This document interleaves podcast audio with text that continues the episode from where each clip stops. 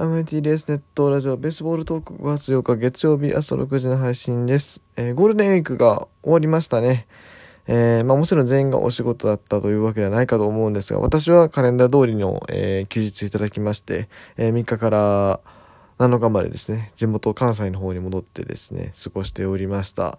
えまあ野球観戦もね、行ってきましたので、その話をしようかなと思います。えゴールデンウィークの前半というとまあ4月の話が入っちゃうんですけども、えっと、5月の前半ですね。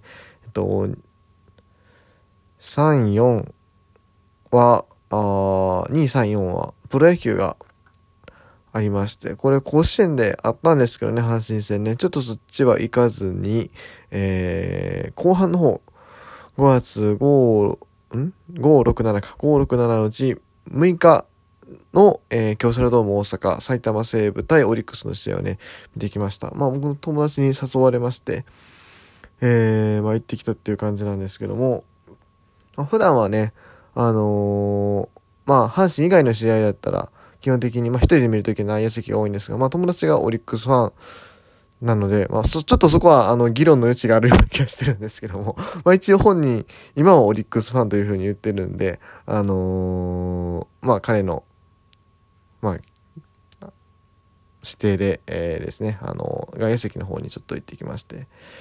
えー、まあオリックスの外野席自体は初めてではなかったんです。何回か行ったことはあるんですが、多分3回目ぐらいかな、今回でね。はい。まあ、そのあたりの話もしようかなというふうに思います。はい。えー、っと、この日は先発がね、山本由伸と高橋光成のエース対決でしたと。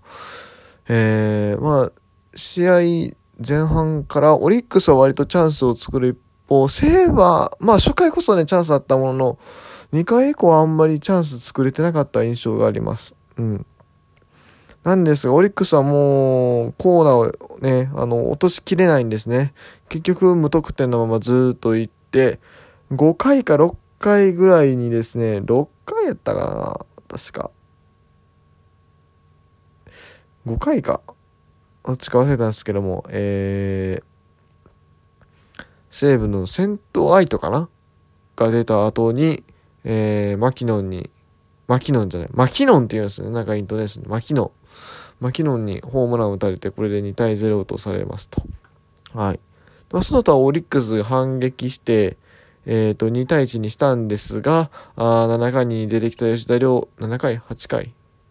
出てきた吉田亮が、これまたピリッとしない投球でですね、あんまりもうボールが入らない感じで、えー、1点を与えてしまって、なおも、そう、ノーアウト満塁しちゃうんですよ。ノーアウト満塁から1点取られて、なおもワンアウト満塁で、ピッチャーを、えー、誰だっけ？?2 番手吉田凌で3番手が、誰だったっけ？本田仁海じゃなくて、あ、黒木ですね。あの、先発に今シーズンチャレンジしたはずの黒木が、えーここで中継ぎとしてマウンドに上がって、なんだかこのピンチを切り抜けます。正直ね、これすごくでかかったと思うんですよ。あのーまあ、3対1になって、まあ、もうこれ以上絶対点数、点はやれないというところ。なおかつまあ、うん。この満塁の大ピンチ、ね。はいを、まあ、無視満塁から、まあ、無視満塁そもそも作るなやって話ではあるんですけど、無視満塁から、あー1点でしのぎ切ったっていうのは、これはすごく評価できるポイントじゃないかな。まあ、正直ね、あの、全然、なんだろう。個人的には、もうちょっと早く変えた方がいいんじゃないのか、まあ、あの、投手コーチもっと動いた方がいいんじゃないのマウンドにもっと声かけに行った方がいいんじゃないとか、いろいろ思うことはあったんですけども、まあでも、あのー結果的にね、この黒木が、あのー、1失点で切り抜けたっていうこと自体はすごく良かったんじゃないかなと、うん、いうふうに思いましたね。あれポイントでしたね。で、8回、9回か。9回に、えーっと、オリックス先頭、大田が出たんやったっけ？あ、覚えて、覚えて、え？そう、小田がでもそう出てたんですよ。小田、うん。はい、すみません。データ確認しました。小田はライトフライでしたと。で、その後の、えー、っと、義母賞、守備から入ってた義母賞が、えー内野安打で出塁して、え1番茶野がヒットで続きますと。で、サード宗がショートフライで、ツーアウト、これで、あ、もう終わりかなと思ったら、中川圭太がピッチャー強襲でしたね。えーヒットを打って、強襲マウント直撃やったかなそんな感じで。いや、もう普通にアウトの当たりかなって思ったんですけども、運よく満塁になって、このね、あのー西武から今年 FA で加入してきて、開幕戦でもね、強烈な一撃を放った森友哉ですよ。いや、正直ね、ここまで来てね、あるんちゃうかなって気はしたよね。うん。森が西武から打つイメージがめちゃくちゃあったの。ちょっとどう実際これ成績見て。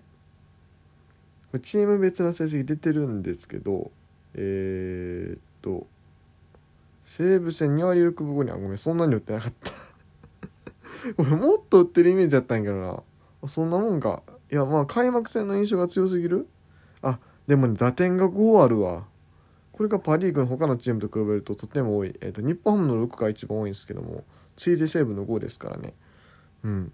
打撃成績の終わりに、多分ええとこで打ってるんでしょうね。もう、だから西武ファンもすごい嫌ってるみたいで、やっぱり。